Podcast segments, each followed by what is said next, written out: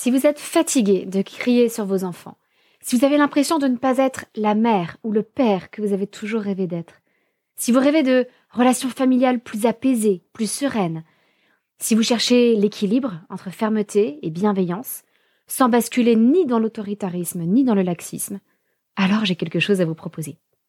Les jeudis soirs, du 16 mai au 27 juin, j'organise un atelier de parents en ligne, en tout petit groupe.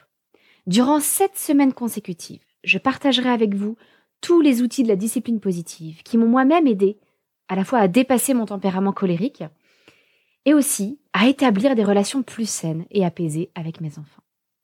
Nous ferons des jeux de rôle pour tester ces outils et voir ce qui vous convient. Nous réfléchirons ensemble pour trouver des solutions à vos problèmes parentaux et nous nous encouragerons mutuellement tout au long de ce parcours. Tout se passe sur Zoom. Vous pouvez donc participer à l'atelier tranquillement depuis chez vous sans payer une babysitter. C'est parfait pour les parents solos qui n'ont pas forcément un relais facile à la maison. Et pour encourager les couples à participer à deux, eh bien j'offre l'inscription à l'atelier au deuxième parent. Alors rejoignez-nous vite, les places sont limitées et les inscriptions ne seront possibles que jusqu'au dimanche 5 mai pour nous laisser le temps de vous envoyer votre colis de bienvenue avec tout ce dont vous aurez besoin pour l'atelier. Moi j'espère vous retrouver très vite dans un groupe aussi extraordinaire que ceux des dizaines et des dizaines de parents qui ont déjà participé à des ateliers comme celui-ci et qui en sont tous sortis tellement plus sereins. C'est simple, on a un taux de satisfaction de 100%.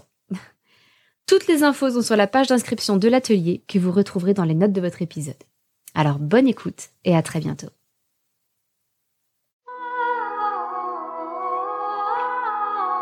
Bienvenue sur le podcast des Montessori 7, Montessori à la maison. Je suis Anne-Laure Schneider, formatrice Montessori et maman de 5 enfants instruits en famille. Ma mission, c'est d'aider les parents, les assistantes maternelles, bref, tous ceux que dans notre communauté nous appelons des souricettes, à mettre en pratique la philosophie Montessori chez eux, avec leurs enfants ou les enfants qu'ils gardent. Dans ce podcast, nous parlerons donc de pédagogie Montessori, mais aussi de discipline positive, d'instruction en famille, ce que l'on appelle aussi l'école à la maison de co-schooling et de bien d'autres choses encore. À la suite de mon épisode Comment reprendre en main la routine du matin, j'ai décidé de vous proposer quelques astuces concrètes pour rendre le moment du petit déjeuner plus rapide et plus efficace. Hier, nous avons déjà vu trois petites astuces pour aider votre enfant à s'habiller et à se préparer. Il est temps donc de passer à l'étape du petit déjeuner, même si votre enfant a l'habitude de traîner euh, le nez dans sa tartine, dans son bol de céréales. Alors pour accélérer et rendre un peu plus efficace ce moment du petit déjeuner, la première chose que je vous propose, c'est d'utiliser de la vaisselle cassable qui soit en accès libre pour les enfants. Alors pourquoi de la vaisselle cassable? On va le voir dans la troisième astuce. Évidemment, si je vous dis de la vaisselle cassable, ça veut dire à la fois de la vaisselle qui ne soit pas en plastique et en même temps de la vaisselle euh, dont vous acceptez qu'elle se retrouve peut-être un jour cassée. Donc on va éviter la porcelaine de mamie et on va privilégier de la vaisselle à laquelle on ne tient pas trop. Parce que si cette vaisselle est cassable, par définition, elle risque d'être cassée. L'intérêt d'avoir cette vaisselle en accès libre, c'est que votre enfant va prendre l'habitude de sortir ses affaires de petit déjeuner tout seul. Et même si ça prendra peut-être un tout petit peu plus de temps au démarrage, vous vous rappelez le processus montessorien? Il faut laisser du temps pour s'entraîner.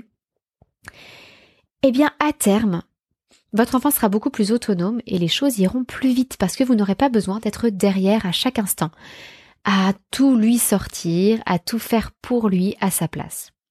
Et je vous rappelle également ce que euh, Isabelle Filiosa et Chantal Delsol disaient euh, sur le fait de faire à la place de quelqu'un et donc entre autres faire à la place de l'enfant, à quel point ça nuit à la confiance en soi de l'enfant et à quel point ça diminue l'enfant dans sa dignité. Donc là, le fait d'avoir la vaisselle en accès libre, ça va commencer à responsabiliser votre enfant. Et si vous voulez voir comment vous pouvez aménager les choses, je vous renvoie à ma mini formation Aménager sa maison Montessori où je vous montre comment vous pouvez aménager votre cuisine. Deuxième petite étape, petite astuce, euh, qui m'a été inspirée par euh, l'une des, membres de la communauté des Montessori 7, euh, auprès de qui j'avais fait un petit sondage pour connaître leurs difficultés au quotidien le matin.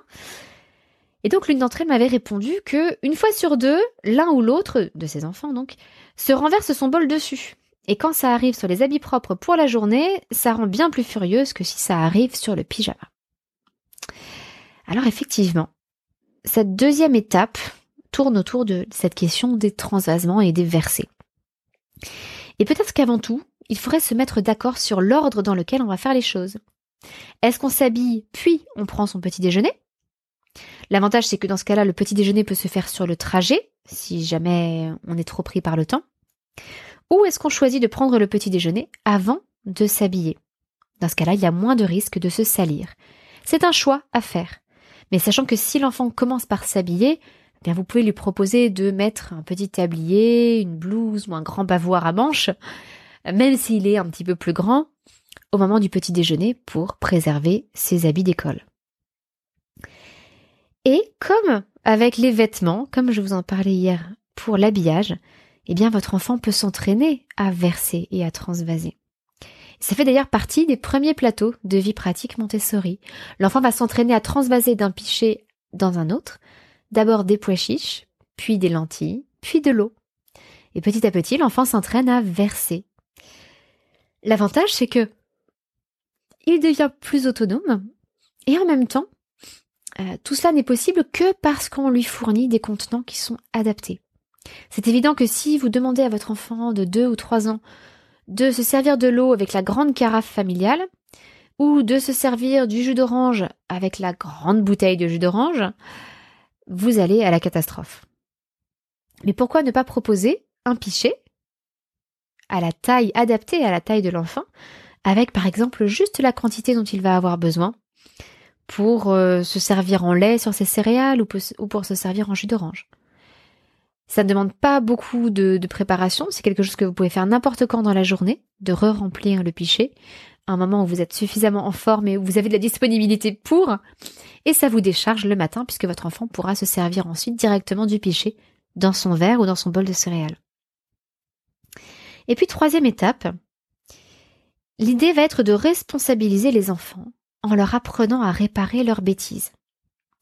Et pourquoi est-ce aussi important de responsabiliser les enfants? Vous avez deux avantages à cela. Le premier, c'est qu'on n'a plus besoin d'intervenir nous-mêmes à chaque fois pour réparer leurs bêtises. S'ils savent euh, essuyer, éponger, balayer, eh bien nous, ça nous décharge.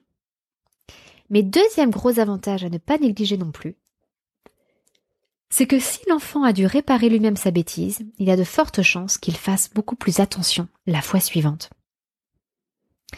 Si un enfant a cassé une assiette, et c'est là tout l'intérêt de la vaisselle cassable, et qu'il doit passer la pelle et la balayette pour tout ramasser, évidemment on va vérifier après qu'il ne traîne pas de petits morceaux de, céramique ou de ou de, porcelaine ou de verre, etc.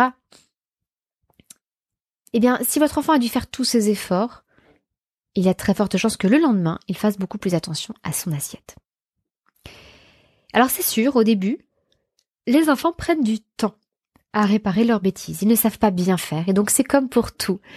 Il faut prévoir du temps pour s'entraîner, idéalement à un autre moment que le matin où vous êtes déjà très pressé.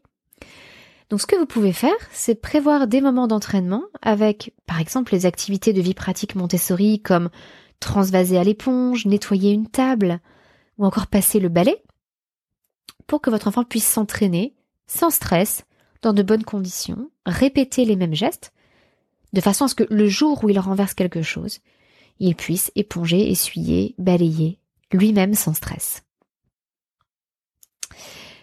Et puis enfin, encore une fois, une petite idée bonus. J'aime bien vous donner des bonus. Je sais pas vous, mais on aime bien en avoir plus que ce à quoi on s'attendait. Donc voilà un petit bonus en plus vous pouvez préparer un petit panier avec les essentiels du petit déjeuner. Un panier qui irait dans le frigo, avec par exemple la confiture, le beurre, euh, le lait pour les céréales, peu importe, ce que vous prenez d'habitude. Le pichet pour le jus d'orange. Et peut-être un pichet, un panier, pardon, dans le placard avec tout ce qui, tout ce qui ne va pas au frigo. Donc ça peut être euh, les, céréales, ça peut être euh, la pâte à tartiner, peut-être, si vous ne la gardez pas au frigo, etc., etc. Moi-même, c'est quelque chose que je fais pour euh, tout ce dont j'ai besoin pour préparer mon pain. J'ai un petit panier avec ma farine blanche, ma farine complète, euh, la levure de boulanger au cas où je n'ai plus de levain, euh, le sel. voilà, tout ça dans un petit panier et j'ai juste à rajouter l'eau et le levain qu'évidemment je vais chercher respectivement au robinet et dans mon pot à levain. Mais ça me facilite les choses, ça me fait gagner quelques minutes. Et donc ça peut être la même chose aussi pour vos enfants. Je vous récapitule donc les quelques astuces que je vous ai données pour rendre le moment du petit déjeuner plus rapide et plus efficace. Premièrement, avoir de la vaisselle cassable en accès libre pour que votre enfant puisse mettre le couvert lui-même.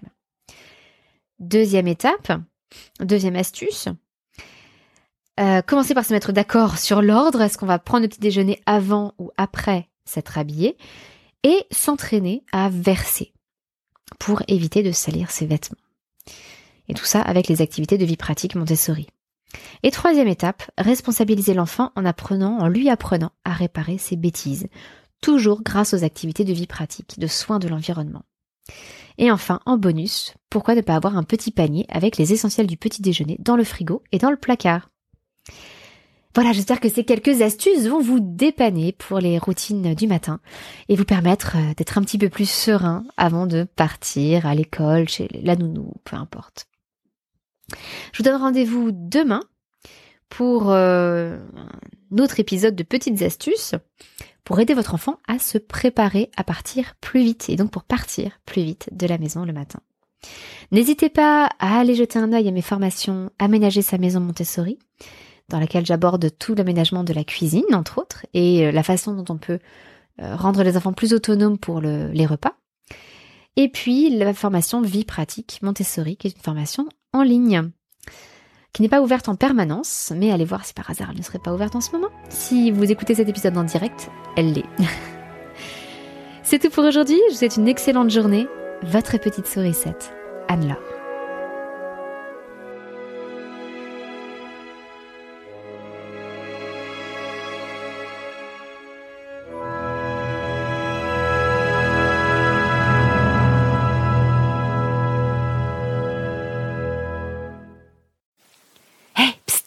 N'oubliez pas que vous n'avez que jusqu'au dimanche 5 mai pour vous inscrire à notre prochain atelier de parents en discipline positive sur Zoom. Et petit rappel, l'inscription du deuxième parent est offerte. Donc si vous voulez prendre du temps en couple, à la fois pour vous et pour votre famille, eh bien c'est l'occasion ou jamais. Vous pourrez suivre tous les ateliers de chez vous sans même avoir à prendre une babysitter. Mais bien entendu, si vous êtes parent solo, vous êtes tout autant le bienvenu. J'ai donc hâte de vous retrouver les jeudis soirs de 20h30 à 22h30 entre le 16 mai et le 27 juin pour 7 séances de 2 heures en discipline positive. Toutes les informations sont disponibles sur le lien d'inscription que vous retrouverez dans les notes de votre épisode. À très bientôt!